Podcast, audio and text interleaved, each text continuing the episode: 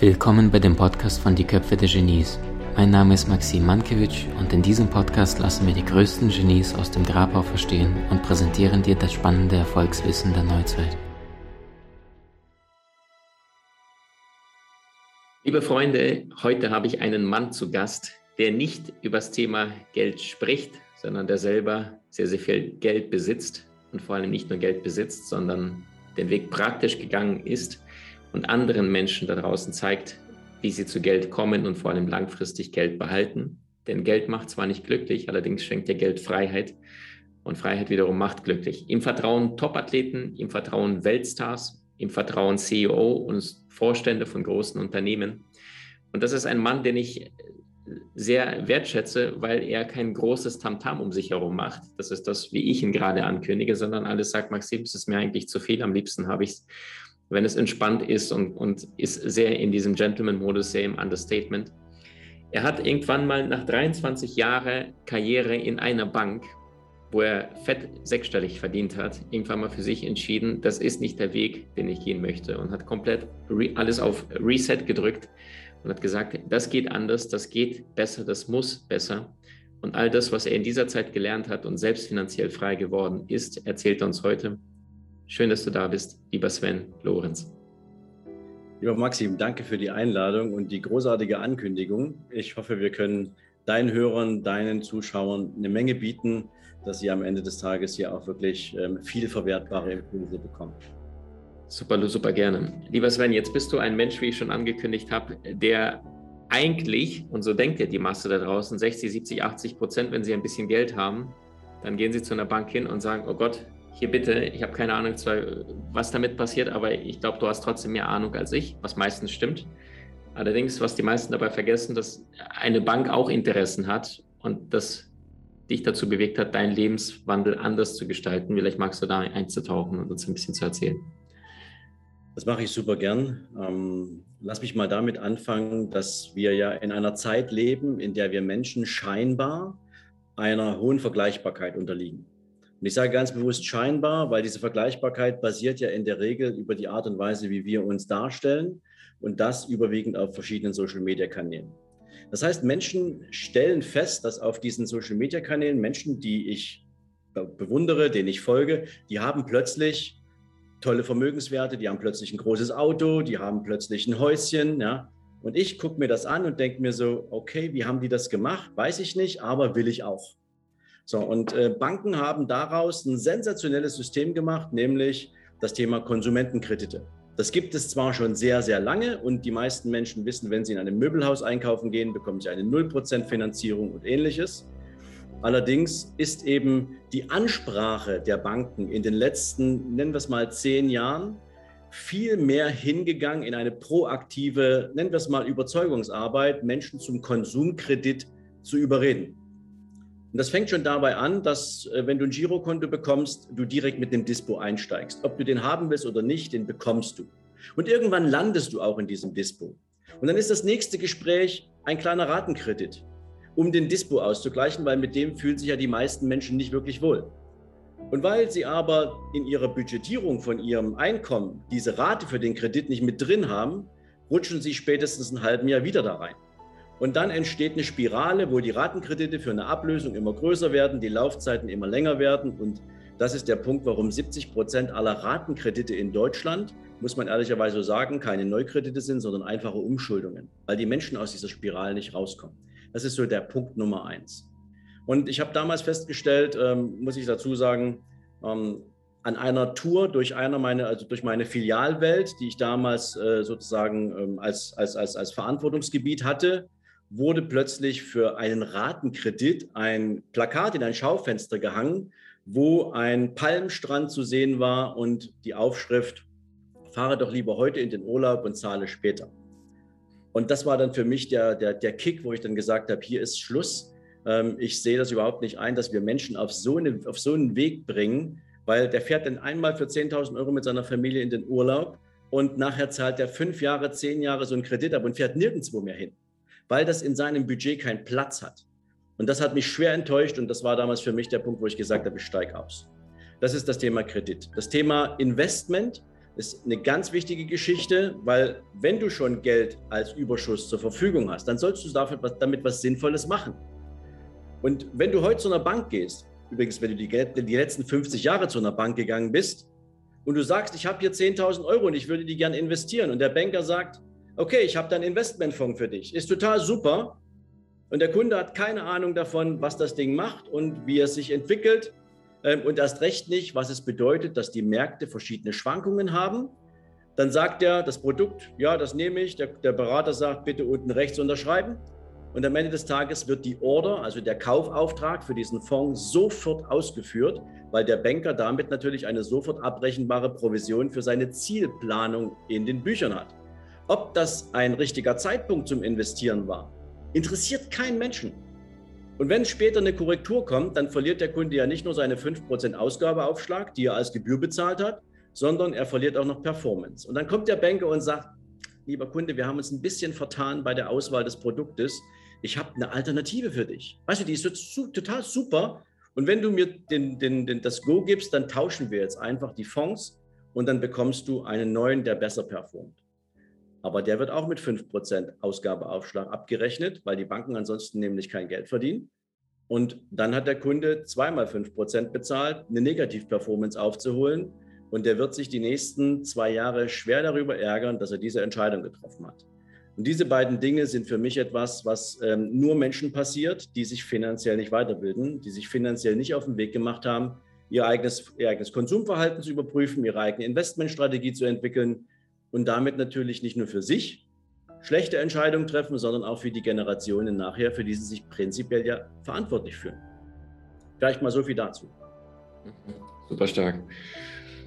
Wir haben ja gesagt, wir, wir wollen im ersten Teil mit dir darüber sprechen, dass die meisten Menschen A, keine finanzielle Bildung haben. Also das heißt, die Persönlichkeit wird auch in der Schule, im Studium nirgendwo vorbereitet. Ja, darauf. Ich sage immer, ich war mit 27 Vollidiot mit einem Diplom-Kaufmann-Studium Abschluss, aber ich hatte keine Ahnung zum Thema Gesundheit, Beruf finden, Geld verdienen oder Partnerschaft führen. Jetzt bist du jemand, der aus dem Bankenumfeld kommt und sagt, hey Leute, das, was da abgeht, es muss anders, es darf sich definitiv vieles verbessern und zeigst den Menschen, wie sie finanzielle Bildung erlangen, damit sie überhaupt die Chance haben, später zu investieren. Wie könnte das praktisch denn aussehen? Also was ist der Unterschied zwischen einem, der eine kleine finanzielle Bildung hat und einem, der jetzt schon die richtigen Dinge tut? Also lass mich mal so sagen, die grundsätzliche Frage ist ja, wie soll mein Lebensmodell aussehen? Was wünsche ich mir eigentlich für mein Leben? Ja, die meisten wollen gesund bleiben, die meisten hätten gerne ein Häuschen oder eine Eigentumswohnung, sie würden gerne zweimal im Jahr in den Urlaub fahren, sie wünschen sich eine tolle Ausbildung für ihre Kinder ja, und hoffen, dass sie im Alter genügend Geld haben, um, um die Runden zu kommen. Ja, das ist ja ganz wichtig. Wer sich mal in den letzten Jahrzehnten damit beschäftigt hat, wie die Rentenzusagen sich entwickelt haben, der weiß, dass die Generation, die in den nächsten fünf Jahren in Rente geht, weniger als 50 Prozent bekommt von dem, was sie mal irgendwann als Zusage oder was sie, was sie eingezahlt haben. Das ist ein Unding. Ja, so. Und die Grundfrage ist ja, wie wäre denn wie, wie würde es aussehen, wenn ich mir ein finanzielles Ziel setze? Das setzen sich die meisten Menschen nämlich nicht. Du kennst das wahrscheinlich auch aus vielen Gesprächen. Verzeihung. Menschen setzen sich Ziele für ein Gewicht, was sie erreichen wollen. Menschen setzen sich Ziele für ein sportliches Ziel, was sie erreichen wollen. Oder für einen Look, den sie haben wollen. Für ein Karriereziel, für eine Anstellung oder sonstiges. Aber ein finanzielles Ziel setzen sich die meisten nicht, weil sie nicht wissen, wie man es macht. Und ein finanzielles Ziel in meiner Welt, und das ist aus vielen Gesprächen auch mit meinen Kunden in der Vermögensverwaltung ein immer wieder bewiesenes Konzept gewesen. Die meisten Menschen, die erfolgreich sind in Bezug auf Finanzen, die sagen sich, was möchte ich zu einem Zeitpunkt in der Zukunft an Ertrag aus meinem Vermögen verdienen, mit dem ich dann meinen Lebensunterhalt finanzieren kann. Ich gebe dir ein Beispiel. Wenn du 10.000 Euro jeden Monat als Nettoeinkommen, als Ertrag aus deinem Vermögen haben möchtest, brauchst du ungefähr bei 5% Rendite aus Dividenden beispielsweise circa 3,2 Millionen Euro. Jetzt werden die meisten schon umfallen und sagen, 3,2 Millionen Euro, wo soll ich denn die hernehmen? Ja, und genau da liegt das Problem. Weil es geht nicht darum, die sofort zu haben, es geht darum, sich Gedanken zu machen, welches Vermögen brauche ich in der Zukunft, damit ich Erträge verdiene. Und ob das nun 5000 Euro netto sind oder 3000 Euro netto sind, die Beträge, die du dann brauchst, werden natürlich kleiner. Aber die meisten Menschen machen sich keine Gedanken darüber, wie komme ich denn dahin. Und jetzt sind wir wieder bei den Banken. Du gehst heute zu einer Bank und sagst, lieber, Bank, lieber Banker, ich möchte mit Vermögensaufbau beginnen. Was macht der Banker? Der ermittelt deinen Status quo. Und dein Status quo ist ja das, was du an Überschuss am Ende eines Monats hoffentlich auf deinem Konto behältst. Der Banker fragt dich nicht, welches finanzielle Ziel hast du denn in den nächsten 15, 20 Jahren? Und wie können wir dir dabei helfen, dein Einkommen dahingehend auszurichten? Sondern der Banker sagt, oh, du hast 500 Euro jeden Monat übrig, da fallen mir vier Produkte ein, in die wir das reinpacken können. Ein Bausparvertrag, eine Rentenversicherung, ein Investmentfonds ja, und vielleicht noch irgendein anderes Produkt, ähm, mit dem man sparen könnte. Aber deswegen ändert sich der Vermögensstatus, der Einkommensstatus des Kunden nicht. Das heißt, der klassische Weg in meiner Welt heißt, ich setze mir ein finanzielles Ziel in Höhe eines Ertrages, was ich monatlich netto aus meinem Vermögen verdienen möchte. Dann habe ich eine Zahl, die ich erreichen will. Dieser Zahl gebe ich einen Termin. 5, 10, 15, 20 Jahre in Abhängigkeit der ganz persönlichen Lebensumstände. Und, jetzt kommt's, meiner Bereitschaft, auch für das Einkommen, was ich brauche, um dieses Volumen zu erreichen, auch entsprechend aktiv zu sein. Denn die Aktivität ist erforderlich. Und ich kann dir eins sagen, die ganzen vermögenden Menschen, die wir betreuen und praktisch alle vermögenden Menschen, Erben jetzt mal ausgenommen, die haben ihre Vermögen mit einem eigenen Business aufgebaut. Ja, diese Zahl, ich glaube 85 von 100 Millionäre sind alle self-made durch das eigene Business. Mhm. Ja, mehr sogar. Ich glaube 92 mhm. sogar mittlerweile. Ja, wow. Mhm. Aber auch das Internet hat natürlich, ich sage mal, als, als Unternehmenschance, als Businesschance da seine Spuren hinterlassen. Mhm. Aber prinzipiell die Selfmade, die Selfmade-Millionäre ähm, sind absolut in der Überzahl. Das zeigt mhm. also, es funktioniert. Und das Internet spaltet ja die Mittelschicht. Ne? Also ein 65 Jahre alter Professor kann weniger verdienen als ein 16-jähriger YouTuber, der einfach nur lustige Videos macht und keine Ahnung hat, ohne Kompetenzen. Die Frage ist, erkennst du die Möglichkeiten der modernen Technologie und schaffst es, das, was du gelernt hast, auch mit der Welt da draußen zu teilen? Jetzt aber zurück zum Thema. Mhm. Sven, also du sagst, viele Menschen A, haben sie keine finanzielle Bildung, B, es hat ihnen niemand beigebracht und C, sie hinterfragen auch gar nicht, sondern sind in dieser Welt des Konsums gefangen und kaufen, kaufen, kaufen fleißig, verschulden sich mit der Zeit und kommen aus dieser Spirale irgendwie nicht raus und verstehen, okay, ich würde ja gerne investieren, aber ich weiß nicht woher, also ich habe keine Mittel. Wie kommt denn jemand zu Geld, der eigentlich sagt, naja, es sieht gerade nicht vielversprechend aus? Und da sind wir genau beim Thema. Jetzt müssen wir mal ein Stück zurückgehen und in, in, in die Generationenwelt, die wir haben. In Deutschland sind wir natürlich, ich sage mal anders als in den USA beispielsweise, natürlich mit einer Nachkriegshistorie belegt, die viel Zerstörung hinterlassen hat. Und die Generationen nach dem Zweiten Weltkrieg, die hatten erstmal andere Probleme als Vermögen aufzubauen. Und ich erinnere mich noch an Gespräche mit meiner Großmutter, die mir immer gesagt hat, Sven, du kannst nur das, aus, das Geld ausgeben, was du verdient hast. Und meine Eltern haben mir das genauso weitergegeben. Ich erinnere mich noch, ich wollte einen, ich bin ja in der ehemaligen DDR groß geworden und ähm, damals waren so technische Devices, also so ein Kassettenrekorder. Ja, die meisten wissen wahrscheinlich schon gar nicht mehr, was das ist. Ich wollte damals einen Mono-Kassettenrekorder haben. Und meine Eltern haben zu mir gesagt, wenn du den haben willst, dann gehst du und suchst dir halt einen Nebenjob, mit dem du dir das Geld erarbeitest. Und dann bin ich halt ähm, Post austragen gegangen. Ich bin ähm, Bar, ich war Barkeeper viele, viele Jahre lang alles neben der Schule, neben der Arbeit, um mein Ziel zu erreichen. Und wenn du heute sagst, ich habe momentan schlechte Karten, ich habe einen Job, in dem verdiene ich gar nicht so viel Geld, mit dass ich mir regelmäßig 500 oder 1000 Euro jeden Monat zur Seite legen kann. Und ich bräuchte vielleicht sogar 1500 oder 2000 Euro, um mein finanzielles Ziel zu erreichen jeden Monat, in Abhängigkeit des Termins natürlich. Ähm, dann ist die Frage, die man sich ganz einfach stellen kann, und du hast es gerade angesprochen, ganz viele machen es online gerade vor. Was habe ich in meinem Leben an Erfahrungen gesammelt? Was habe ich an Skills aufgebaut? Was habe ich an Talenten und Begabungen? Und was spiegelt mir mein Umfeld eigentlich, wofür ich denn wertgeschätzt werde? Worin bin ich denn richtig gut?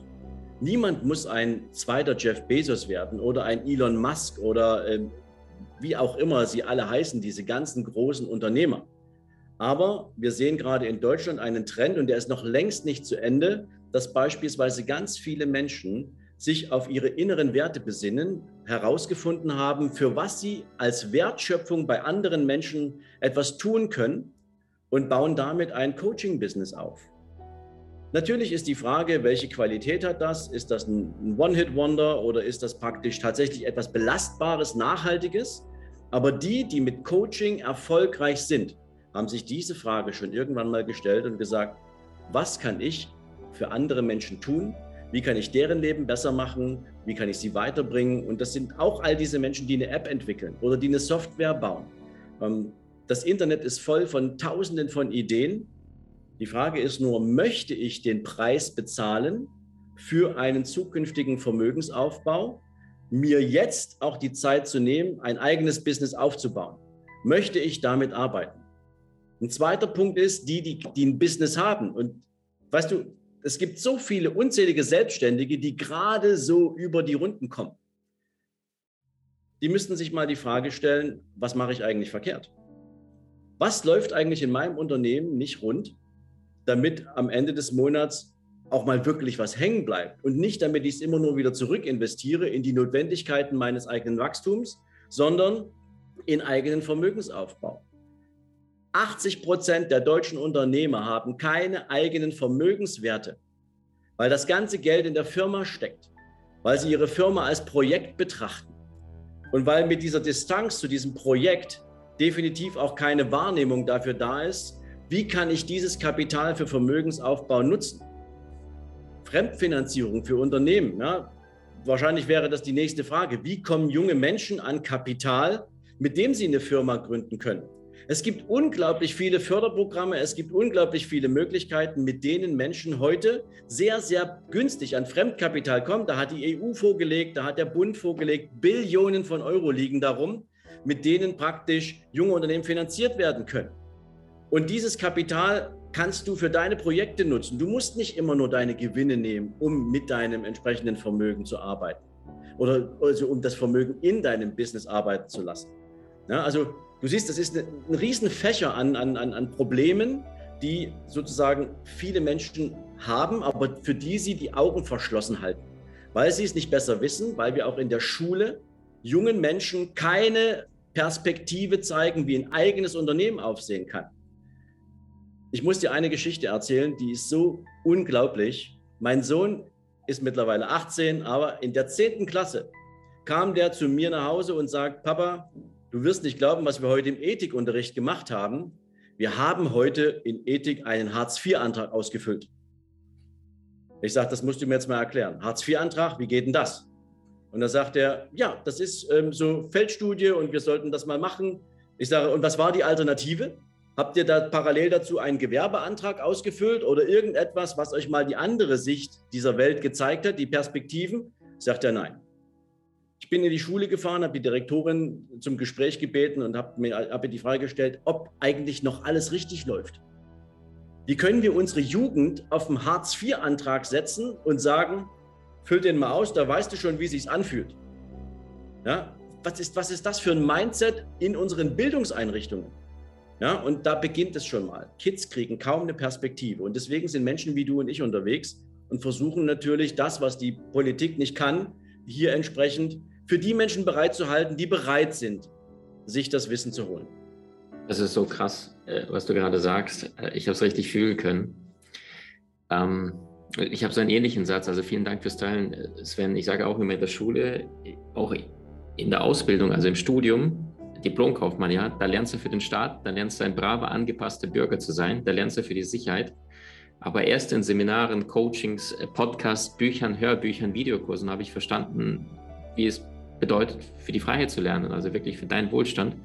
Und das ist das Problem, was viele Menschen haben, die sagen, da wo die Schule oder die Bildung aufhört, wo sie lernen müssen, dann sagen sie Haken dran, nie wieder, weil das Lernen so unsexy gemacht wird und die meisten nicht realisieren, dass Wissen ist, ist ja nicht Macht, sondern Wissen ist Reichtum. Es bringt dir Geld ja. und es macht dich finanziell frei. Ähm, wenn du jetzt mal so einen vermögenden Menschen nimmst, also jemand, der mitten im Leben steht, sagen wir nicht vermögenden Menschen, aber einer, der vermögend werden möchte. Was sind so drei, vier, fünf Prinzipien oder Gewohnheiten, Erfolgsgewohnheiten, Erfolgsprinzipien von einem vermögenden Menschen, was er tagtäglich einfach anders macht. Also wirklich von so einem typischen Tag oder irgendwelche Beispiele, wo du sagst, gleiche Situation, der weniger erfolgreiche, der denkt in diesen Kategorien, der Vermögende denkt in anderen Kategorien. Lass mich nochmal ein zurückgehen, dann komme ich Bitte. gleich auf diese Frage. Gerne. Das Schöne ist ja, ne, wenn wir darüber sprechen, was das Bildungssystem verpasst hat, vielleicht auch vorsätzlich nicht weitergeben möchte, weil das mhm. Wissen ist ja da. Weißt mhm. du, es ist ja nicht so, dass das von allen Menschen irgendwie neu erfunden wird. Das Wissen ist grundsätzlich da. Das Internet ist voll von Informationen und das Bildungssystem wäre in der Lage, und das ist wiederum schon wieder die Chance, über die wir vorhin gesprochen haben. Wo finde ich denn meine Möglichkeit, mich für andere Menschen so zu engagieren, dass sie das Wissen bekommen, die Informationen bekommen, die in den unterschiedlichsten Lebensbereichen Mehrwerte bieten. Ja, du bist ja für mich das perfekte Beispiel dafür, ähm, in wie vielen Lebensbereichen du ein Universum gespannt hast, in dem Menschen Weiterentwicklung für sich organisiert bekommen, was sie nirgendwo anders bekommen. Und das ist ein Businessmodell. Ja, also wie viele verschiedene Chancen gibt es eigentlich, ein Business aufzubauen, weil der Staat viele Verantwortlichkeiten überhaupt nicht übernimmt? Ja? Also das mal so, um da einen Haken dran zu machen. Prinzipiell vermögende Menschen, das war ja die Frage, wie gehen die vor, was machen die anders? Ähm, die sehen auf jeden Fall erstmal eins. Sie wertschätzen jeden einzelnen Euro, den die jemals verdient haben. Also wer weiß, wie Vermögensaufbau funktioniert, wer weiß, wie hart man arbeiten muss, um ein Unternehmen, und ich sage das ganz bewusst, ein Unternehmen nicht nur überlebensfähig zu machen, sondern zu einer, zu einer Wachstumsstory zu machen. Die haben ganz, ganz viel, darf ich Deutsch reden in diesem in, in einem Podcast? Oh. Die haben ganz, ganz viel Dreck gefressen. Die sind mindestens dreimal hingefallen und wieder aufgestanden. Sie haben sich die Klatsche vom Markt abgeholt. Sie haben sich abgeholt, dass sie die falschen Mitarbeiter eingestellt haben. Sie haben unglaublich viele negative Erfahrungen gemacht, bis sie dann gelernt haben, wie es funktioniert. Und das und daraus haben sie eine Attitude gemacht, indem sie eben sagen, jeder einzelne Euro, den ich hier verdiene, ähm, der muss wohl überlegt investiert sein. Und dieses Investieren hat etwas damit zu tun, dass Kapital produktiv sein muss. Das ist der zweite, der zweite Punkt. Kapital muss immer unterwegs sein. Geld verdient auf deinem Girokonto nicht einen einzigen Cent. Ganz im Gegenteil, mittlerweile müssen sogar Privatkunden mit größeren Vermögenswerten Negativzinsen bei den Banken bezahlen. Das ist zwar eher ein Strukturproblem unserer Geldpolitik, aber prinzipiell ist es etwas, wo Menschen heute mal vor Augen geführt bekommen, dass ein Girokonto null Wert hat. Übrigens auch unser gesamtes Geld, was wir glauben zu besitzen, in Barmitteln oder ähnlichen Strukturen ist nichts wert. Es gibt nur zwei Dinge, die etwas wert sind. Und auch das haben Unternehmer gelernt. Dritter Punkt. Besitz. Nur was ich besitze, kann mir zumindest, wenn jetzt nicht gerade die komplette Gesellschaftsstruktur zusammenbricht, also beispielsweise ähm, von einem äh, äh kapitalistischen System auf ein kommunistisches System, was praktisch ausgeschlossen ist, aber wenn wir das jetzt mal als Beispiel hernehmen würden, da kannst du alles verlieren. Aber prinzipiell kannst du, ähm, wenn du Besitz hast, kann dir das niemand wegnehmen. Und es gibt nur zwei Arten von Besitz, die sich an der Stelle für mich rechnen, weil Kapital in diesem Besitz produktiv bleibt. Das ist die Immobilie und das ist die Aktie. Diese beiden Dinge helfen dir, produktiv zu sein, produktiv zu bleiben mit deinem Kapital und die Ströme so zu lenken, dass dein Geld wieder Geld verdient. Albert Einstein hat mal gesagt, der Zinseszinseffekt ist die genialste Erfindung, die diese Welt hervorgebracht hat, weil dadurch schaffst du natürlich aus dem, was du hast, neue Werte und diese wiederum über die Jahre immer weiter und so fort. Ja. Stark. Stark. Du sagst also Aktien oder Immobilien, das ist das, was langfristig Vermögen macht. Jetzt ist im Jahr 2021 der DAX am absoluten Höhepunkt und gleichzeitig reden ja alle davon, dass so viele Unternehmen in den letzten eineinhalb, zwei Jahren pleite gehen. Sven, wie kannst du einem Normalsterblichen das erklären, dass die Aktien, Menschen müssen konsumieren oder investieren und die sagen, okay, die einzige Alternative ist der DAX, auch wenn da gerade ganz viele bankrott gehen oder wie siehst du es? Also der DAX selber ähm, ist ja nichts anderes als eine mathematische Zusammenstellung von Börsenwerten eines einzigen Handelstages. Also wenn du so willst, ein Marktplatz. Ja, der DAX sagt gar nichts aus, außer wie sieht der Marktplatz heute aus? Sind die Menschen gut gelaunt oder sind sie schlecht gelaunt? Die Börse, ich bezeichne das immer, wenn du so willst, als eine kleine launische Diva, die jeden Tag an deine Tür klopft und mit dir tanzen will. Du weißt aber nicht, in welcher Stimmung sie ist. Und insofern ist es natürlich wichtig, dass du verstehst, wie Unternehmen funktionieren.